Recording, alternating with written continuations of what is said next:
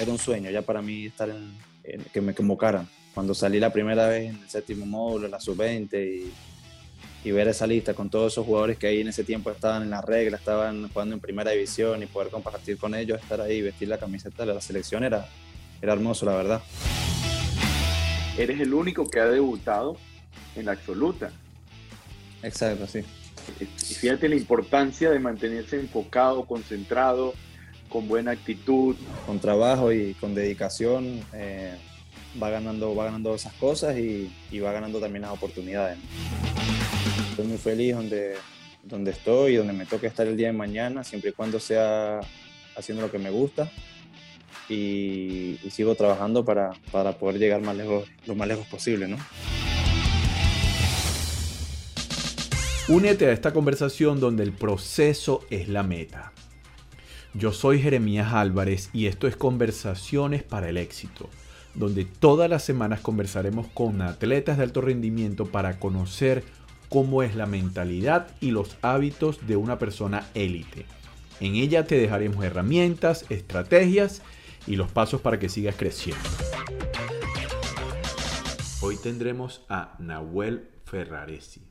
He tenido el privilegio de vivir de cerca el crecimiento y la evolución como profesional de Nahuel, desde la categoría sub-20, donde estuvimos trabajando a lo largo de dos años y medio, y luego su paso por la selección absoluta de Venezuela. Es un gran ser humano, un magnífico profesional, y prepárense para una conversación enriquecedora con Nahuel Ferraresi. Pero antes de empezar este episodio, quiero hablarte de la certificación internacional de coaching deportivo que soñé por muchos años crear. Y junto a José Manuel Pepe del Río y William Carlotti tenemos esta formación y certificación de altísimo nivel que tiene un fundamento académico profundo y además está centrada en la experiencia de muchos años haciendo coaching con resultados importantes para nuestros clientes. RCC Sport and Mentor Coach te permitirá tener una doble certificación. RCC Personal Coach y RCC Sport and Mentor Coach. Además, obtener la designación Masteris Practitioner de la International Association of Coaching. Además, RCC Sport and Mentor Coach tiene el aval de Florida Global University. Visita mi página web www.coachjeremías.com y solicita más información. Si tu mente no está en el lugar correcto, no importa qué tan bueno seas. Ahora sí, vamos con esta conversación con Nahuel Ferraresi. Nahuel, estamos bien orgullosos de tenerte aquí en nuestro programa, súper contentos porque sabemos que va a ser un rato súper, súper agradable, ameno, de crecimiento, de anécdotas, de experiencia que aunque eres bien joven, ya tienes bastante tiempo en el fútbol con mucho éxito y vienes de una familia futbolera.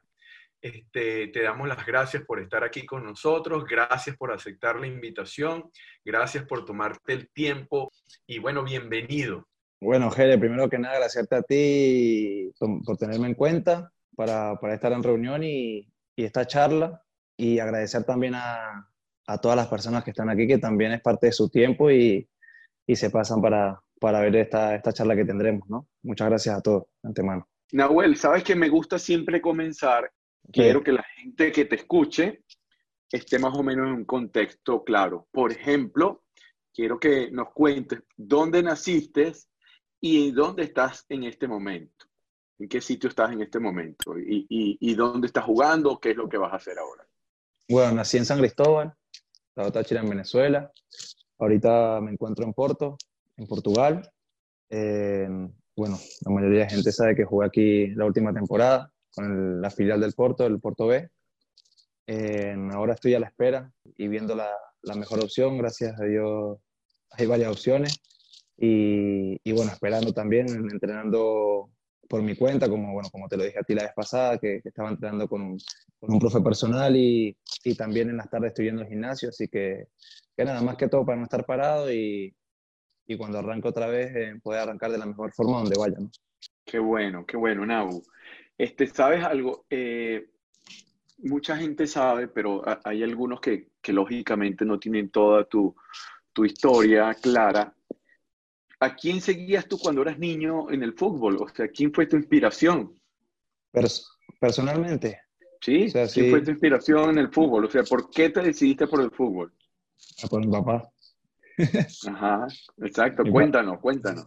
Nada, mi papá fue el que, desde que tengo noción que, que me regaló una pelota, me, me, me, dejaba salir a la calle a jugar fútbol. le pedí, o sea, le pedía cosas de fútbol. Él, me llenaba el cuarto de, bueno, ese tiempo cuando vivíamos en Argentina, que, que era un niño, de cosas de Boca Juniors. En las cobijas, la almohada, las paredes pintadas amarillo y azul. Y bueno, uno se va relacionando con todo eso y a medida que uno crece, uno, uno más le va agarrando el, el cariño al fútbol, ¿no? Y, y, al balón y todo eso, quería ir a entrenar. Después cuando volvimos a Venezuela de chiquito, él me llevó a una escuela que quedaba a 10, 10 minutos donde vivíamos y bueno, estuve cuatro años ahí y después eh, cuando uno va, va progresando y siente, siente más que es como que lo necesita, ¿no? Porque porque le agarra tanto cariño que uno siempre quiere estar con el balón y con, con tus amigos. ¿Y, ¿Y, tu papá dónde nació? Pues, ¿de dónde es tu papá? Sí, mi papá es de, de un pueblo de afuera de Buenos Aires, que es Marcos Paz, en provincia de Buenos Aires. Queda más o menos una, una hora y veinte, una hora y media capital. Eh, en una hora en carro, una hora y media, dos horas en, viajando. Eh, y bueno, él jugó, jugaba en, en, un, en, un, equipo del pueblo y una vez fueron amistoso contra el Club Ferrocarril Oeste que queda en Capital, en Caballito, y, bueno, logró marcar goles en ese partido contra ellos. Y él con tres amigos más le fue bien y Ferro los, los, quería para que fueran a entrenar con ellos, para, que se, para ver unas pruebas tal, en el club. Y, y resulta que, claro, de, de Marcos Paz para, para, para, Capital eran dos horas de viaje en, en lo que es buseta, en lo que es tren y todo eso. Y es un esfuerzo, obviamente mi papá fue con los cuatro amigos, pero los, los, amigos lo, o sea, fueron abandonando y el único que quedó fue mi papá. Y logró quedar en el club, en Ferro, y, bueno, ya con él, con, cuando estaba en, séptima división, en sexta, él ya entrena con el, primer, con, con, el, con el primer equipo que se vendría diciendo. Y con la plantilla del equipo A, y, y bueno, después, después ahí ya con, cuando con 18 años creo que hace su debut en, en Ferro, creo que jugó unos pocos partidos, pero pero después lo mandaron a préstamo, a otro, a Chacarita creo que fue. Y bueno, ahí arrancó su carrera. Pues. ¿Y él, este, eh, cuándo se va a Venezuela? Él se va a Venezuela en el año 94, si no me equivoco, en el 94. Eh, no me acuerdo qué, cuál fue el último equipo de, de aquí que jugó, creo que fue Villadal, no me acuerdo. Y se va a Venezuela a Nacional Táchira, creo que se fue. A Nacional Táchira, después pasó por Minerven por, y por Llanero, en el Vigía también jugó. Así que bueno, esos fueron los cuatro clubes. no ahí, ya conoció tu mamá. Exacto, sí, sí, sí. Cuando llega, cuando llega Nacional Táchira porque... Ok, y, y, ahí es de donde naciste tú allá en, Táchira. Exactamente. Ok, de, de, ahí viene. Entonces, tu vena futbolera viene obviamente de tu papá. Sí, sí, obviamente, obviamente viene de él y bueno, ya después lo que, cuando uno cuando uno va entrando, como decir, en ese mundo, ya va conociendo muchas personas y, más y más que, te van enseñando y te van, te van adaptando al mundo que es el fútbol, ¿no? Ya después, cuando, cuando crece, lo tomas como, como lo que es, que es una profesión y un trabajo. Qué bueno. Pero lógicamente tú viviste todas esas etapas de tu papá y eso te ayudó mucho. Y, toda la vena futbolera y el gran ser humano que es tu papá, los que lo conocemos sabemos que es un ser humano súper espectacular. De hecho, más adelante en la conversación voy a contar varias anécdotas este, eh, fabulosas de él, que una vez yo estando en una, en una conferencia en Miami, te llamé, recuerdas, para que me mandaras un video sobre algo especial que, que ya lo vamos a comentar ahora. Este, o sea que tú de niño, lógicamente, no soñabas con otra cosa, sino con un balón de fútbol. Sí, claro. De niño uno sería salía a jugar a cada rato, iba a entrenar y siempre quería con el balón. Obviamente uno no pensaba en ah, que uno que iba a hacer juego profesional, no, obviamente uno quería era jugar, nada más. Y bueno, después ver cómo, cómo iban las cosas, ¿no? Porque uno cuando es niño al final no piensa en, el, en mucho en el futuro de decir que uno quiere ser, obviamente uno ve a todos por televisión y qué bueno que la Champions, los partidos, que, que los jugadores, pero uno no piensa en, en estar ahí en unos años, ¿sabes? Uno vive el momento y si sueña por ahí el día de mañana de, de, poder, de poder llegar a jugar en primera y eso, pero, pero bueno, cuando uno es niño, muy poco, muy poco viven esos pensamientos, ¿sabes? Claro, pero algún jugador que, que admirabas cuando eras niño, que veías por televisión o que tenías cerca.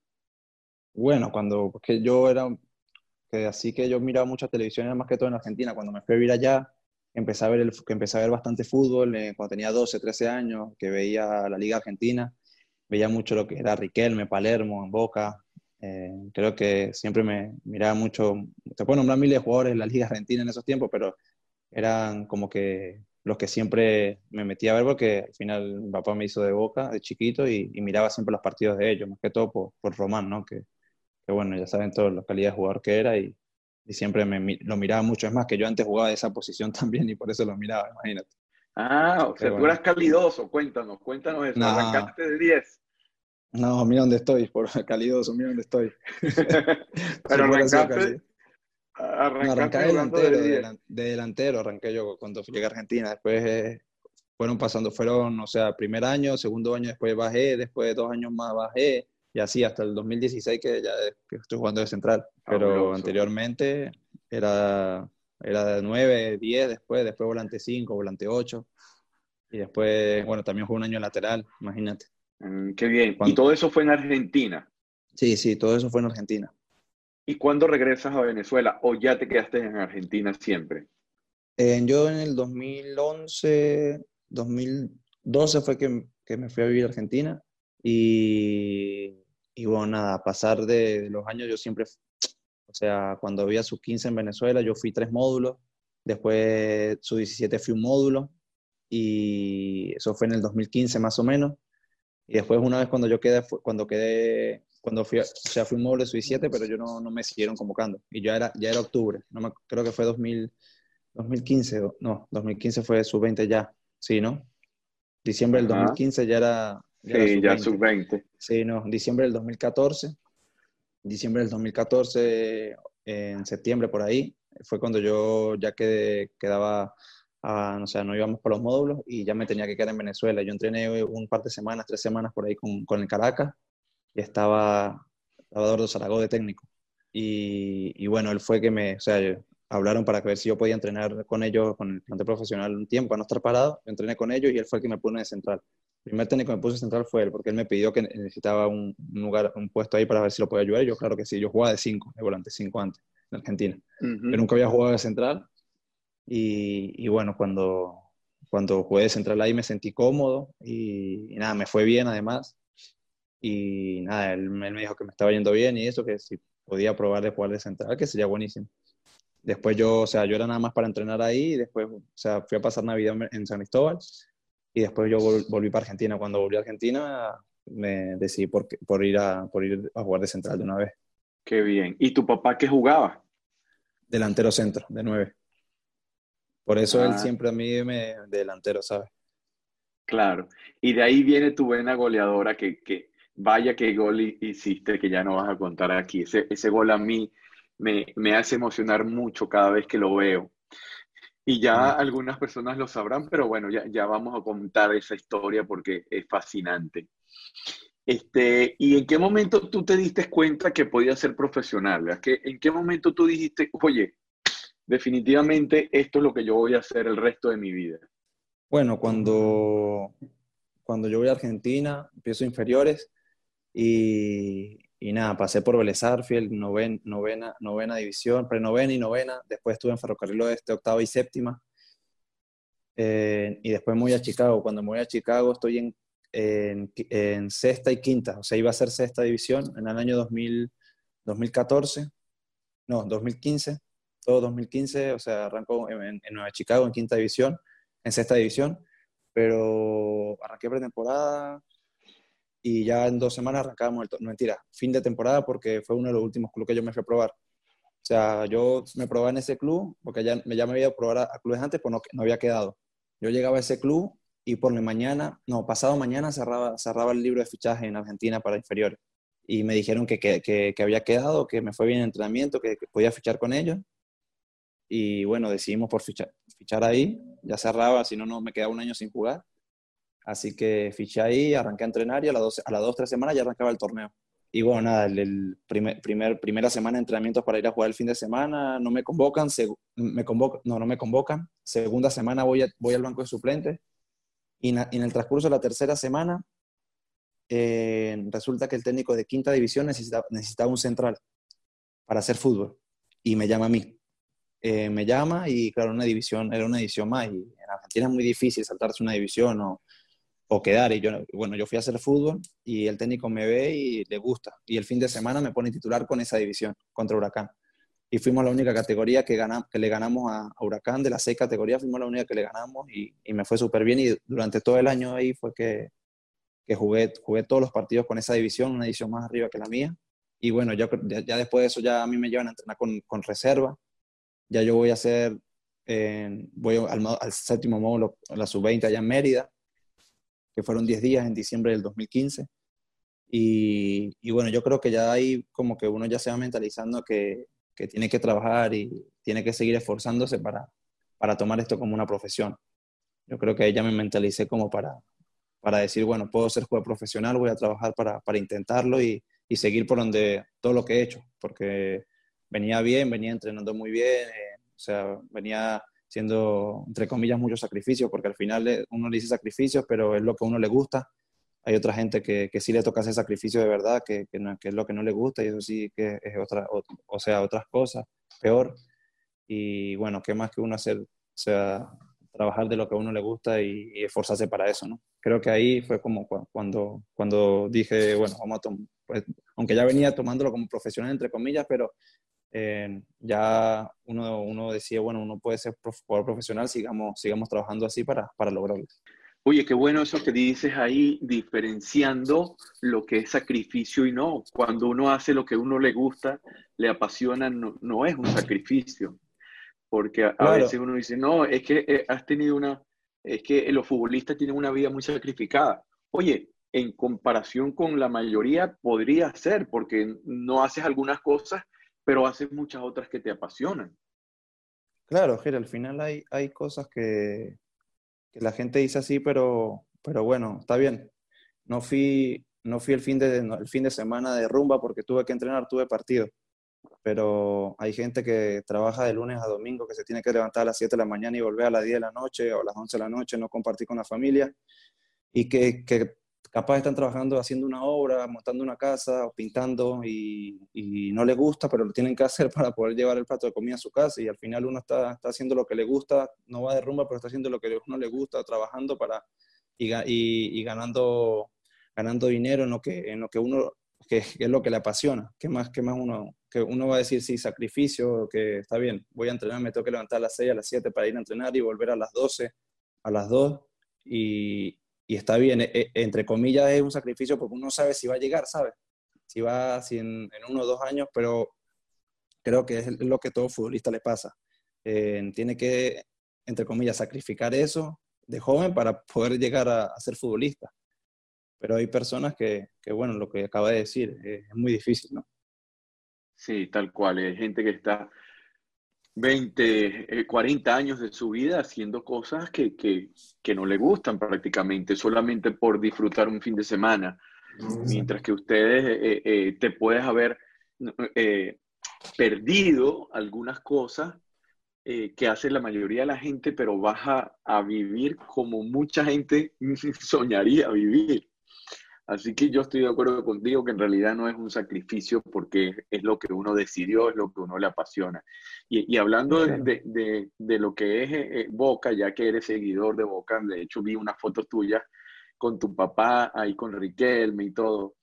Este, recuerdo una entrevista que le hicieron a Carlos Tevez, donde Carlos Tevez decía que sacrificio era lo que hacía mucha gente pararse a las 5 de la mañana, agarrar autobús para ir a trabajar, eso sí era un sacrificio, que lo que él hacía no era sacrificio, en realidad hay gente que se sacrifica mucho más.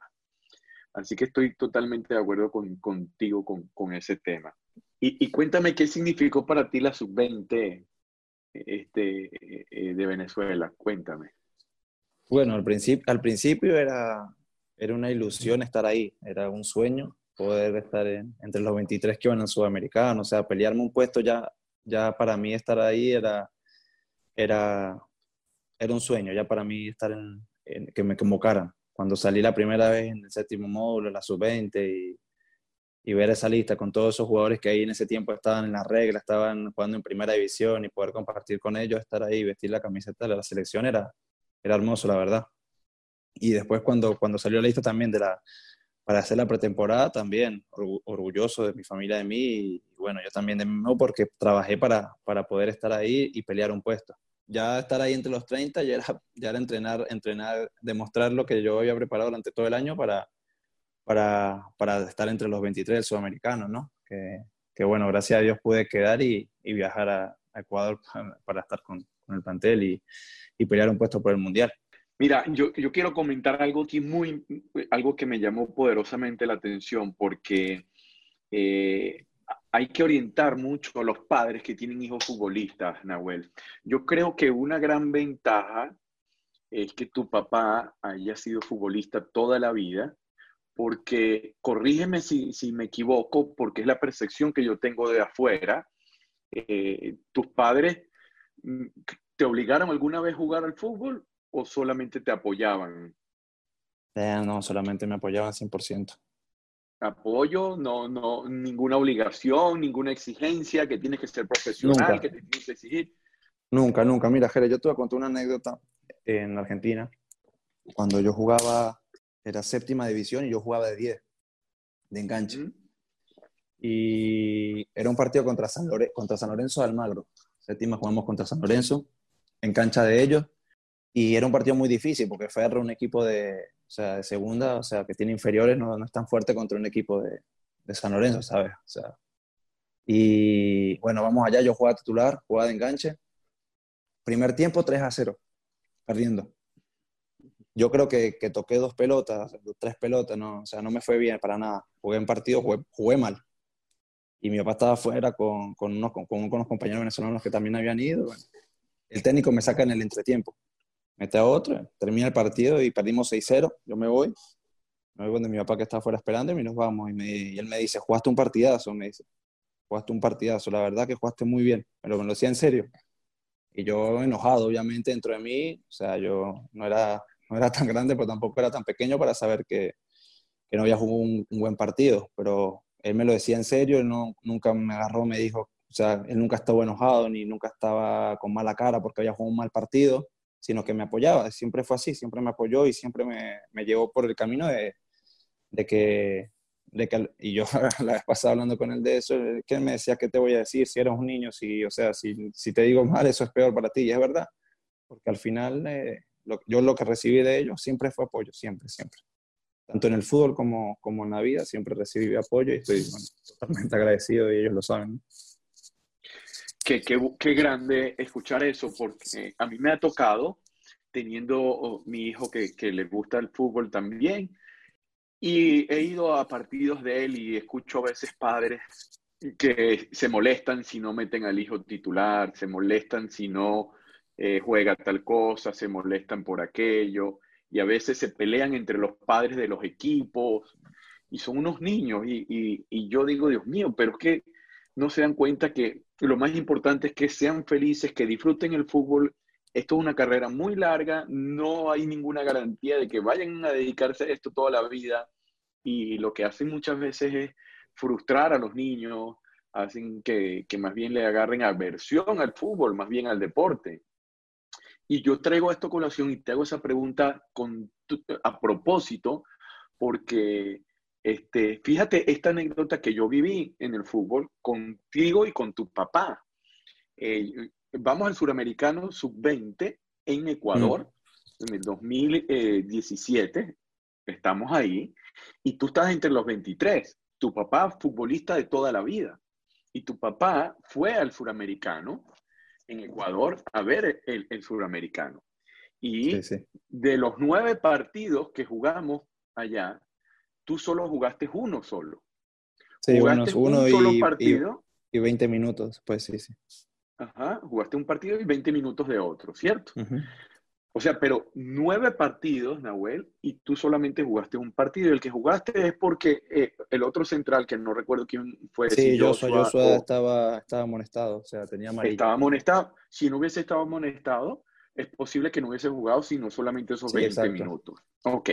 Y tu actitud durante todo el suramericano, y me consta porque estaba ahí con ustedes, nunca fue de mala cara, nunca fue de mala actitud, siempre fue dispuesto, fue dispuesto a entrenar, a entregarse al máximo, a, darte por el equipo. Y tu papá nunca lo vi, nunca lo vi con una mala actitud, con una mala eh, eh, eh, este, respuesta, siempre apoyando al equipo completamente.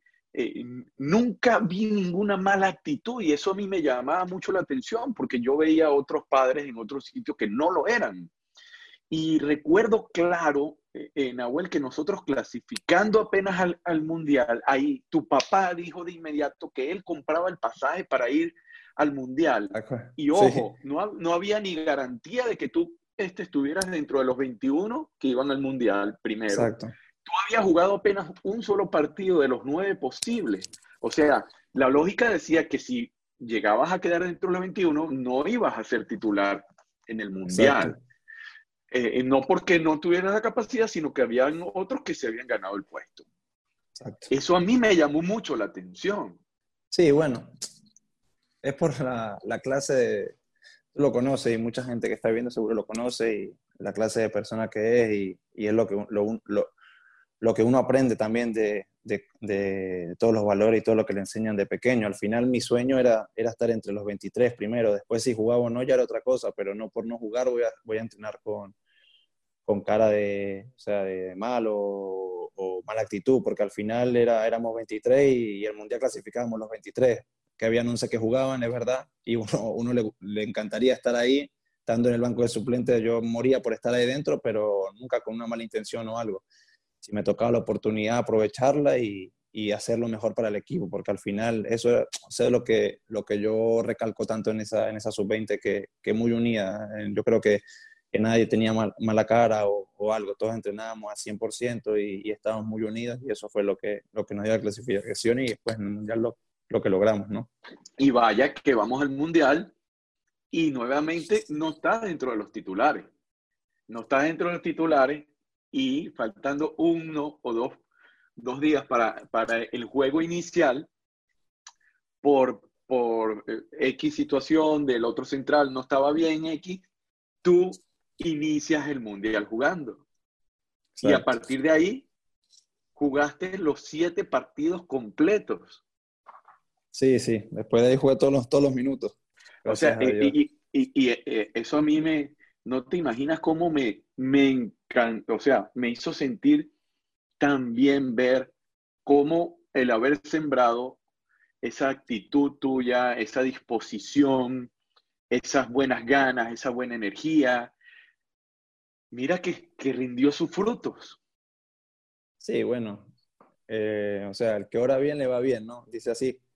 Y, y yo siempre, como tú dices, no estaba dispuesto para el equipo, nunca, nunca con cara, mala cara, porque al final yo estaba feliz, estaba feliz de estar ahí donde me toca estar, si me toca estar afuera, apoyarlo, estaba feliz porque era lo que yo quería, estar con, con la sub-20 y más en un mundial, o sea, ¿quién iba a pensar yo, si me preguntabas un año antes si, iba a estar en un mundial sub-20 y era, era, no, o sea, no, no lo creía, pues, y, y poder lograr eso, estar con mis compañeros, con, con, todo, con, con todos allá, era yo un sueño. Y bueno, ya después jugar, eh, cuando me toca contra, cuando me toca contra Alemania, que sabía que iba a jugar, estaba, estaba, bastante nervioso, pero, pero logró salir bien y después tomé mucha confianza. Creo que, el técnico, el cuerpo técnico me dio mucha confianza y eso, eso me, o sea, me tranquilizó bastante y me hizo que las cosas en el campo me salieran más fácil, ¿no?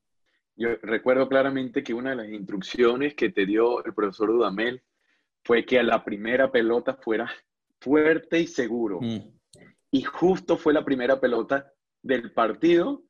Un cabeceo. Ah, un cabeceo tuyo y fue y le ganaste con una seguridad y yo creo que a partir de ahí, papá, Sí, ah, ya bueno, ya, nadie pudo contigo. después los compañeros te van dando confianza y, como te digo, ya ya uno ya había trabajado bastante para poder, si llegara la oportunidad, por estar bien y, y fue lo, lo, que pasó. Gracias a Dios me pudo ir bien en, en casi todos los partidos, creo, y hicimos un, un, gran trabajo todos. ¿Qué sentiste tú, Nahuel, cuando estás saliendo al túnel en ese primer partido contra Alemania? ¿Qué sentías? ¿Qué, qué, no sentí? ¿Qué, ¿Qué, no sentía? Nada, muchas cosas. Eh, que, que, al final en la tranquilidad y el esfuerzo que uno, que uno tenía y uno hacía para, para, poder, para poder disfrutar eso, vale la pena. Eh. Si, teniendo mucho esfuerzo y dedicación en lo que uno hace y le gusta, creo que, si las oportunidades llegan y, la, y las sabes aprovechar, eh, vale mucho la pena y, bueno, como te dije, estaba, estaba muy nervioso, pero, pero con ganas, con muchas ganas de, de, salir al campo y demostrar lo que, lo que tenía guardado, porque al final no, no, no me habían visto jugar y, y, bueno, quería, que, quería demostrar dentro del campo lo que, lo que había trabajado durante bastante tiempo. Nahuel, tú lo dices con una naturalidad impresionante, pero yo quiero rescatar para que la gente escuche eh, esto, porque eh, la, la clave aquí es que la única manera que tú pudiste aprovechar cuando te llegó la oportunidad es que tú siempre estuviste preparándote para ese momento. No es esperar que tengas esa oportunidad para decidir prepararte. O sea, cuando la oportunidad te llegó, no te sorprendió. Exacto. Ya exacto. tú estabas preparándote siempre, con la mejor disposición, con la mejor actitud, con la mejor gana, que cuando la oportunidad llegó a ti, no te sorprendió, pero ni un poquito. Y yo, yo no puedo hablar eh, esto que voy a decir sin que eh, eh, la emoción me embargue y, y, siempre que lo veo y, y cuando lo hablo, me dan ganas de llorar de una manera impresionante porque tu papá, vuelvo a repetir, se va al mundial sin ninguna garantía de que su hijo vaya a jugar. Sí. Y hace un esfuerzo económico para estar allá, está allá y tú logras jugar todos los, los partidos. Y de paso, cuando marcaste el gol contra Estados Unidos, yo quiero que nos cuentes eso. Cada vez que yo lo veo, te lo juro que me dan ganas de llorar. Porque la primera persona que tú fuiste obviamente, a celebrar el gol era tu papá que te estaba viendo en la tribuna. Sí, bueno. Cuéntanos de eso. Automáticamente, yo, fue automáticamente, yo ni lo pensé, o sea, es que como que eh, fue un chip y, y, una vez porque, o sea, era como que el, el, cuerpo, la mente, todos sabían que tenía que celebrarlo con él y también con mi familia, obviamente, que en ese preciso momento no estaba, pero era él que estaba ahí y, y bueno, nada, dedicárselo a él por, porque siempre ha estado en la buena y en las malas y, y que de, de, joven, o sea, hacíamos muchos esfuerzos para, él hacía muchos esfuerzos para, para poder darme cosas en el fútbol y, y que nunca me falte nada, ¿sabes? Y nada, eh, creo que, que, fue, que fue uno de los momentos más lindos que he vivido hasta el día de hoy, poder hacer ese gol y dedicárselo a él personalmente ahí. O sea, que todo ese esfuerzo ahí este, eh, eh, dieron sus frutos. Sí, sí, claro que sí, claro que sí. ¿Y, y, y qué significó para tu carrera el haber quedado subcampeón del mundo? Cuéntanos.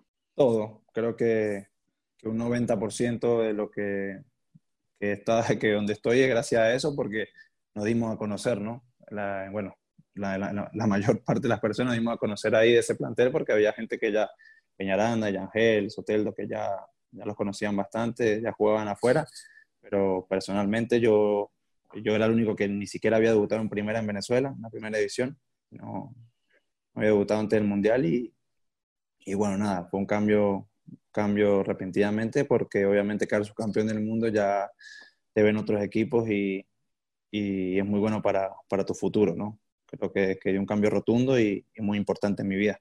Y con una defensa que no nos hicieron goles en todo el torneo. Solo sí, nos, lo hicieron, nos lo hicieron eh, eh, ya pelota en, parada. Y en pelota, en pelota parada. parada. nada más. Y ese fue el partido en, el que tú marcaste, por cierto, contra Estados Unidos. En el, esos fueron los, eh, los cuartos de final. Sí, sí, porque en semifinal ya no, o sea, no, nos vamos a, nos hacen un gol de penal y en la final nos hacen un gol también de pelota parada y bueno, nada cada vez que me recuerdo a la final da, da mucha nostalgia y, y, un poquito de arrechera, disculpa la palabra, pero, pero la verdad porque bueno. ¿Qué creías tú? ¿Que podíamos ganar? Sí, sí, al final si hacíamos, si hacíamos gol en el segundo tiempo, si lo empatábamos, lo ganábamos, era, era seguro. Aunque bueno, ellos tenían, tenían un, equipo también de, de locos, ¿no? Tenían un plantel posición por posición que, ahorita también están en, grandes ligas todos. Así es, pero estoy de acuerdo contigo. Si lo empatamos, lo ganamos. Eso, eso no, no, no hay ninguna, pero ninguna duda. ¿Qué jugador este, de los que has tenido oportunidad de, compartir en, en, todos los equipos que has estado, te ha sorprendido de manera grata? O sea, has dicho, oye, este es un fuera de serie. ¿Qué te ha sorprendido de, alguien con quien hayas compartido camerino? No compartí camerino, pero sí en los entrenamientos, que he estado bastante, es con Pepe, de aquí de Porto. Eh, no pensaba el central. que... Sí, yo lo veía y obviamente todo el mundo, en el mundo del fútbol, en el mundo del fútbol no, cuando uno era joven y iba a ver los partidos y esto que lo otro por televisión, uno decía que, que, era muy rústico, que, que, lo único que sabía era pegar patadas, que en Madrid, ¿sabes? Cuando, Y al final, al final no, no, no, no es así, él va, él va muy fuerte, es verdad que le gusta pegar, y, o sea, le gusta ir fuerte, pero, pero como tú dijiste, para mí es un fuera de serie, es el mejor, el mejor, para mí el mejor central de la liga aquí portuguesa, para todos también, y claro, claro que obviamente, o sea, no puedo decir mayor, pues que, o sea, que, en el mundo mundial, el fútbol mundial es, uno de los mejores, fue uno de los mejores, ahora no por la edad también, y todos los que han salido, ya tiene 36, 37 años, si no me equivoco, él, pero aquí, eh, o sea, es una locura dentro del campo lo que hace, tácticamente, con la pelota en los pies, la tranquilidad que tiene. Obviamente va a tener tranquilidad porque ha jugado ya 500 partidos o más aquí en Europa y eso te da la tranquilidad y la experiencia para para saber dónde estar, dónde estar posicionado, ¿sabes? Dónde la pelota va a ir. Y, bueno, pero para mí él, o sea, con el que compartió entrenamientos y eso, él y, bueno, también Jesús Corona, el volante por afuera mexicano, de Catito le dicen, y muy bueno técnicamente, increíble. Lo conozco muy bien. También. Lo conozco muy bien el Tecatico porque nos empató el partido con la absoluta en, en la Copa Centenaria ah, de verdad, Estados Unidos nosotros estábamos ganándole a México todo el partido y en el minuto 84, 82 por ahí, el Tecatico entra y, nos hace el gol del empate. Muy buen jugador, muy, sé, muy, buen jugador. sé muy bien de quién estás hablando. sí. Mira, fíjate algo, este, ¿en algún momento has sentido ganas de tirar la toalla? No, Jere, tengo, tengo 21 años, creo que que hasta el día de hoy no, soy muy joven y, y, si me dan ganas de tirar la toalla ahorita, imagínate que me espera dentro de dos años, tres años, cuando, las, cuando por ahí estén mal las cosas, ¿no? Creo que, gracias a Dios nunca se me ha pasado eso por la cabeza, cada día me dan ganas de trabajar más para seguir creciendo, para llegar más lejos y creo que, que eso, es lo que eso es lo importante. ¿Qué anécdota tienes de, de la sub-20 que puedas compartir con nosotros? Una vez que fuimos todos a, o sea, teníamos Sabes que nosotros con las comidas éramos muy estrictos. Eh, y una vez vamos a, un hotel diferente, creo al último piso, y nos dan para comer libre, que podíamos comer libre. Y había, nosotros estábamos comiendo mucha ensalada en ese tiempo y queríamos comer otra cosa ya. Y no, nos dan para comer libre y muchos elegimos alitas, alitas de pollo, de ahí para, para agarrar agarramos alitas de pollo. Cuando las probamos, picaron, ay Dios. Picaban. Vimos, no, mucho vimos el diablo ahí, increíble. Ronaldo Peña creo que se puso rojo todo, la verdad que nos cagamos de risa ese día. Sabes que eh, tengo una, otra anécdota contigo en, eh, con la absoluta en Japón. Sí. El partido contra Japón, que este, hay dos titulares eh, de la absoluta. Tú estás yendo en primeras veces convocado y yendo en el autobús este, este, confirma la lesión de un central titular y ahí en el autobús te dicen que vas a jugar. Sí. Imagínate, imagínate cómo estaba yo. Cuéntanos, quería cuéntanos. Quería, parar el bus, quería parar el bus, que no llegara. cuéntanos, cuéntanos eso, cuéntanos. Nada, bueno, como tú dices, ya en el hotel, ya se, en la charla, el profe ya había preguntado cómo se, cómo se sentía Jordan y Jordan dijo que se sentía un poco, que estaba un poco, pero que él, iba, que él podía jugar y yendo al autobús creo que, que, fue que habla con el doctor, no sé, y que se, no, dice que no va a jugar y bueno, el profe Duamel me llama, me, me sienta al lado de él y me dice que, que voy a jugar titular. que esté preparado porque, bueno, por algo estoy aquí y, y que por algo estaba en ese lugar y que estaba preparado para, para poder debutar. Y encima, esa vez, no sé si te acuerdas que... Ese fue, fue tu debut en la selección, en la absoluta. No, yo ah. había debutado anteriormente contra Emiratos que me rompía el dedo. Yo no sé si tú estabas. Ah, claro que estaba, en Barcelona. Bueno, exacto, que no lo, no lo transmitieron. Estaba toda puerta cerrada. Y bueno, entre dos minutos, Recuerdo. minutos que pasó de todo. Sí, sí, sí. Bueno, y, y después contra. después, sí, me caigo, me, caigo, perdí la pelota, me, me, rompí el dedo y lo volví a recuperar. Nada. Y bueno, ese fue mi debut y después contra Japón esa fue, la, esa fue la, el, mes, el, siguiente mes que, que había otra fecha FIFA. Y bueno, ya esa, esa, vez en Japón, cuando estábamos yendo al partido, había un tráfico enorme que no llegábamos ni al calentamiento.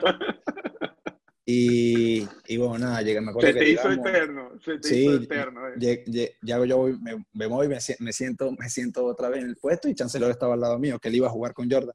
Y me dice, ¿va a jugar? Y yo, no te puedo decir. Y me dice, no, no, pero, ¿cómo así? Dime, dime. Sí, sí, voy a jugar. Y ahí nada, me abrazó, me felicitó y me dijo que esté concentrado y preparado al 100%, que íbamos a hacer un buen partido. Llegamos al estadio, apurado, nos cambiamos, hicimos ahí un calentamiento adentro rápido y salimos rápido una vez. A los 10 minutos ya estábamos afuera. Cuando salgo, 30.000 personas, 33.000 personas, estaban todos los, los, japoneses ahí, ya, nada. Sí, y bueno, nada, para mí, es impactante eso. Y, el himno y todo. Sí, sí, increíble, increíble. Creo que, que, fue un momento muy lindo en mi carrera porque, bueno, era el debut como titular y, y nada, de la manera que se dio, yo creo que fue, fue, fue mejor así, que se rápido. Y hiciste un partidazo, hiciste un partidazo porque quedó uno a uno el partido. Sí, quedamos uno a uno. Sí. Fue un partidazo, imagínate. Sí, sí, de verdad creo, bueno, creo que me fue bien, gracias a Dios, para hacer el debut titular personalmente. Y, y bueno, nada, los muchachos también me dieron, me dieron mucho apoyo, los lo demás experiencia, me, que me sintiera tranquilo, que estaba haciendo las cosas bien. Y bueno, durante el campo ya, ya uno ya concentrado y responsable en lo que tiene que hacer, ya, ya van saliendo las cosas como, como dentro uno quiere, ¿no? Así es. Y cuéntame, de qué estás agradecido? Primero, de tener salud de tener salud y de tener a mi familia con salud. Todo bien, gracias a Dios. Y, y bueno, también estoy agradecido con, con, mi familia por todo el apoyo que me, que me, ha dado y me sigue dando hasta el día de hoy, por estar siempre conmigo. Y, y, nada, agradecido a todas las personas que siempre están, en las buenas, en las malas. Y agradecido por estar, agradecido con Dios por, por hasta dónde me ha llevado hoy, ¿no? De poder estar aquí y vivir de lo que es el fútbol, que, que, bueno, nada, como, como habíamos hablado, de, un trabajo, pero uno hace lo que le gusta y, y lo que le apasiona.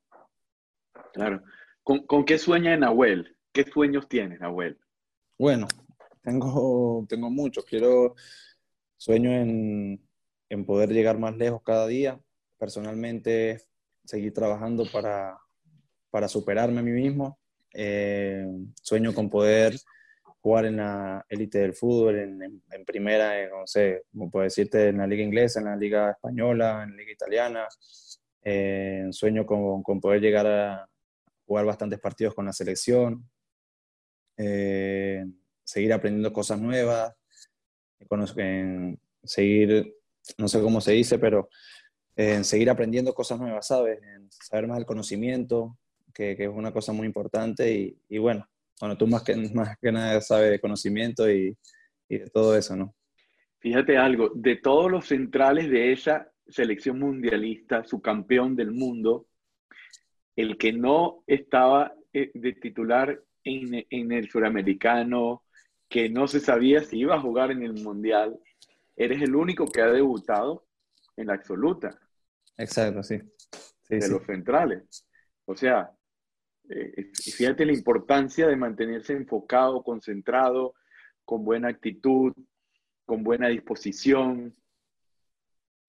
Sí, bueno, eh, gracias, gracias a Dios y, bueno, cuerpo técnico también, porque son los que me dado la oportunidad. No cualquiera pone a alguien a, un central, más que todo, de 18, 19 años, a jugar, por más que sea un partido amistoso, titular y, y nada, también por la oportunidad y uno que también lo venía entrenando bien para ganarse ese puesto, ese lugar y, y hacerlo de gran manera para poder seguir estando ahí con ellos, ¿no? Seguir estando en las convocatorias y, y poder, y poder compartir con, bueno, con gente, con compañeros de la selección que, que también están jugando a un gran nivel y, y muy, en, en, equipos muy, muy buenos, ¿no? Total, y, y te, eh, lógicamente todo eso te lo has ganado tú.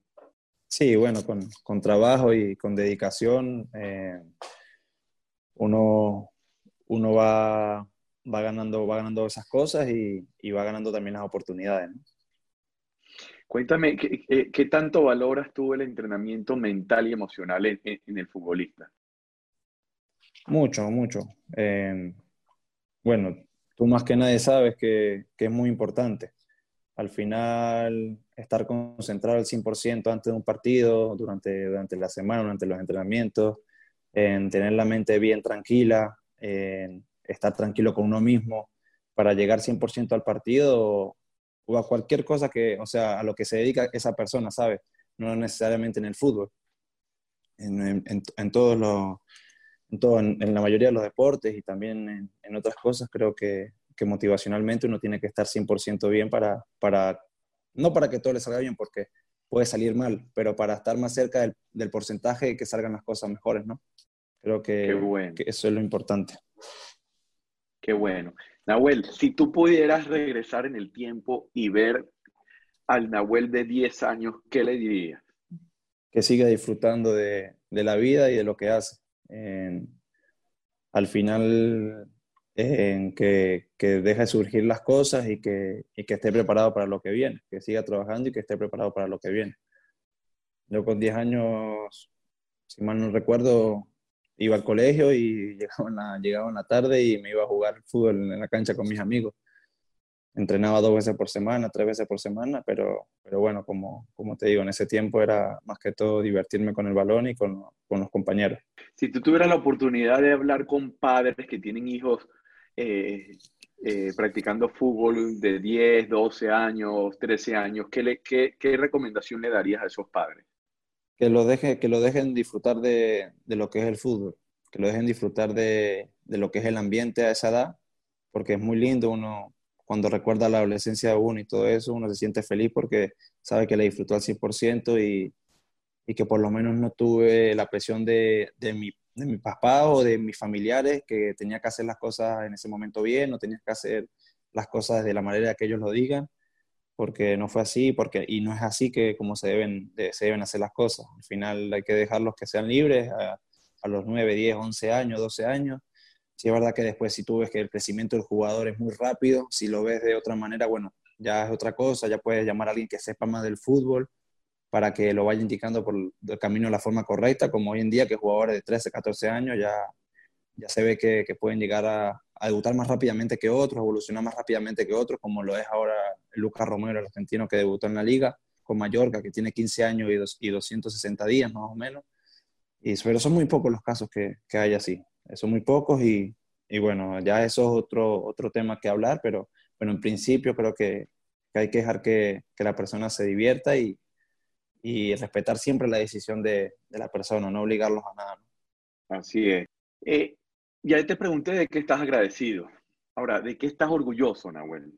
De todo, de todo, Jerez. Yo estoy orgulloso de, de, de la persona, de que, que, me voy convirtiendo día a día, de lo madurando que estoy, o sea, de lo, madura, de lo madurando que estoy día a día también, eh, tanto en el fútbol como en la vida.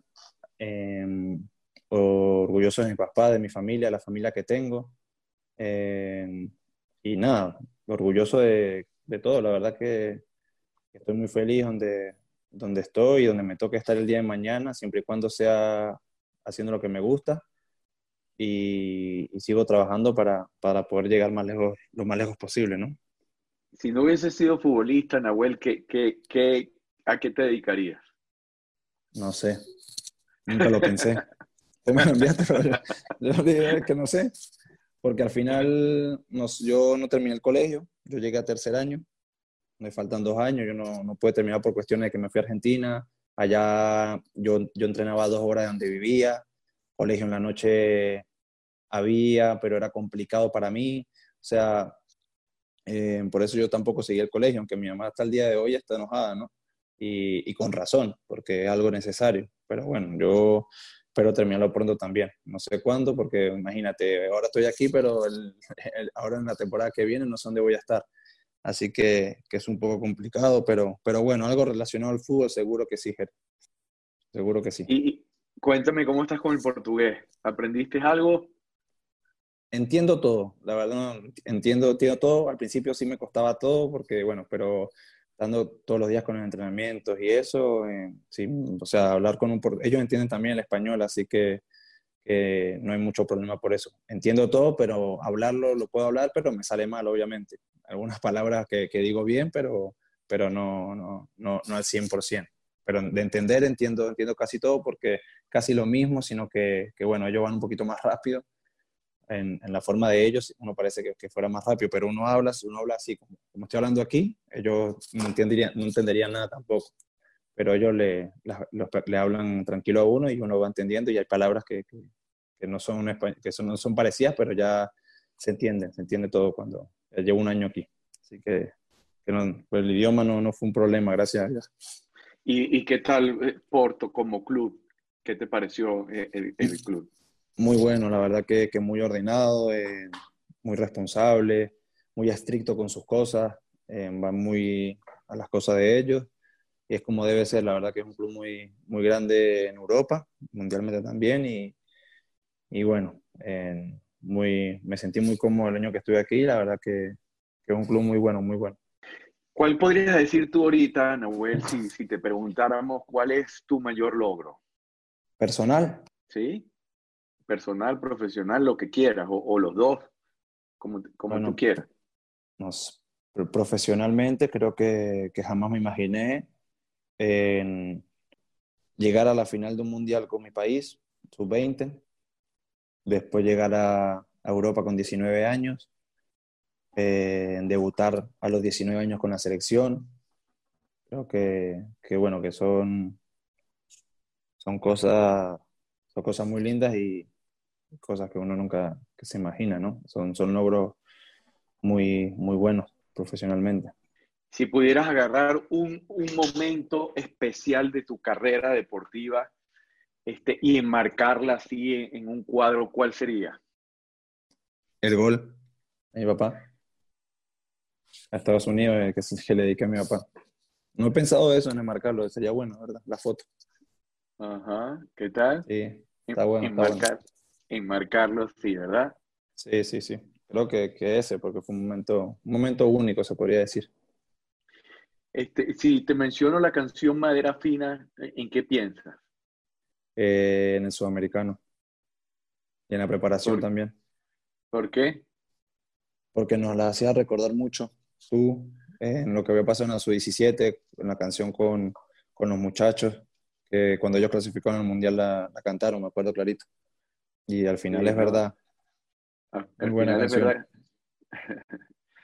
Mira, ¿qué le recomendarías? Ya, ya, ya prácticamente se, se, está terminando la hora, Nahuel, se nos ha pasado a millón. Sí, cuéntame se pasó rápido. Qué, cuéntame, ¿qué le recomendarías a una persona que tiene grandes sueños? Eh, que luche, que, que trabaje, que se esfuerce, que sea humilde. Creo que, que, que es una cosa muy importante y que, que se junte con, con, gente que tenga sueños también y que, se, y que vayan a luchar por ellos. Creo que es muy importante eso, tener gente que le guste, que le guste luchar por sueños, que, que tenga metas claras y, y, bueno, que cuando hayan altibajos, cuando piensen que, que las cosas van mal, que den el doble de ellos para, para cambiar rápidamente eso que esté pasando, que, que no sea tan bueno, ¿no? Nada más. Qué bien. ¿Qué libros nos puedes recomendar? ¿Frases? ¿Algún mensaje? El monje que vendió su Ferrari. Creo que es un libro muy común que lo lee la gente al principio como para poder empezar, ¿no? Eh, yo lo leí hace tiempo y, y bueno, nada, creo que, que, es un libro muy bueno que te deja muy bonitas enseñanzas. Qué bien. ¿Qué, qué música te gusta, Nahuel? Ah, yo escucho de todo, menos rock y heavy metal, escucho casi todo. Escucho reggaetón, escucho escucho pop, escucho música en inglés, escucho, escucho mucho, escucho, es más, escucho mucha música durante el día también. soy, estoy a full con la música, me gusta bastante. Cuando estás en, temporada jugando, ¿cómo es un, día de tu rutina diaria? ¿Cómo es? Bueno, eh, entrenamos en la mañana, voy al entrenamiento, eh, me quedo allá un rato, llego a la casa a, almuerzo. A, qué hora? ¿A qué hora? ¿A qué hora voy a entrenar? Sí, sí, ¿a qué hora te paras? ¿Qué, es lo que ah, haces? ¿Cómo es tu rutina? ¿Qué, aquí, por lo menos, aquí por lo menos me paraba a las ocho y media, eh, la que, tenía que estar a las nueve y media en el club, me paraba a las ocho y media, ocho cuarenta y cinco, me cambiaba tranquilo, me iba al club, estaba allá, desayunaba en el club. Eh, después, bueno, teníamos media hora de descanso, íbamos a entrenar, salíamos a las 12, almorzaba ahí en el club, salía por ahí una, una y media, iba a la casa, a veces dormía, a veces no, y después en la tarde iba al gimnasio algunos días, otras veces me quedaba en casa. Y ya después es así casi siempre, la verdad que a veces me reunía con amigos. Eh, creo que, que, es así la vida del, futbolista joven, creo que mayormente es así, ¿no? Qué bueno, qué bueno. Nahuel, gracias por tu tiempo, de corazón la pasé súper bien. Gracias por tu corazón sobre todo. Este, cuando hables con tu papá, dile que lo respeto y que lo admiro muchísimo. Eh, que obviamente sé que se siente orgulloso, tanto él como tu mamá, del gran ser humano que, formaron, que sigue creciendo, que está claro en la vida y que ha logrado muchas cosas, pero que ahora es que te falta por lograr y sabemos que tienes un futuro brillante. Te felicito por, por esa madurez que estás teniendo y sabes que, que estamos muy atentos a tu carrera y sabemos que vas a seguir teniendo momentos memorables, que vas a seguir teniendo momentos que vas a poder enmarcar, así como e-, ese golazo que le hiciste a Estados Unidos en el Mundial. Gracias por tu tiempo, te quiero mucho, lo sabes. Eh, agradecerte a ti por invitarme, por estar presente aquí todas estas entrevistas que he hecho a, grandes profesionales y a, a, grandes, a grandes personas, por tenerme en cuenta. Y bueno, sabes que también te quiero mucho y te tengo mucho aprecio por, por todo lo que ha, ha me has enseñado y has enseñado a, tantas personas. Y nada, también agradecer a todas las personas que se tomaron un poco del tiempo de su día y de su vida para, para poder escuchar esta entrevista y, y nada, por estar aquí presente. Les mando un fuerte abrazo a todos y gracias por estar. Nahuel es una bellísima persona y he disfrutado un montón de esta conversación. Si les gustó este podcast, envíale a alguien este episodio. También sigue nuestro programa en Spotify o suscríbete en iTunes. Y si es ahí, califícanos con 5 estrellas para que más gente nos pueda encontrar y podamos seguir conversando con más atletas élites. Sigan nuestra cuenta en Instagram arroba o arroba C para el éxito y comenta esta conversación. Esto fue todo por hoy. Quien les habló, Jeremías Álvarez, te deseo una feliz semana. Este episodio es presentado por el modelo CRACK, un modelo de acompañamiento emocional y mental para jugadores, directores técnicos y líderes deportivos. El modelo CRACK ha sido creado en un marco para construir culturas de alto rendimiento que se centran en el entrenamiento de la mentalidad individual para ser un catalizador positivo y exponencial del colectivo. Visita mi página web www.coachjeremías.com o escriban directamente al correo info.coachjeremías.com. En la producción de este espacio, Mariel Gorrín. En la edición, Claudia Cuauro.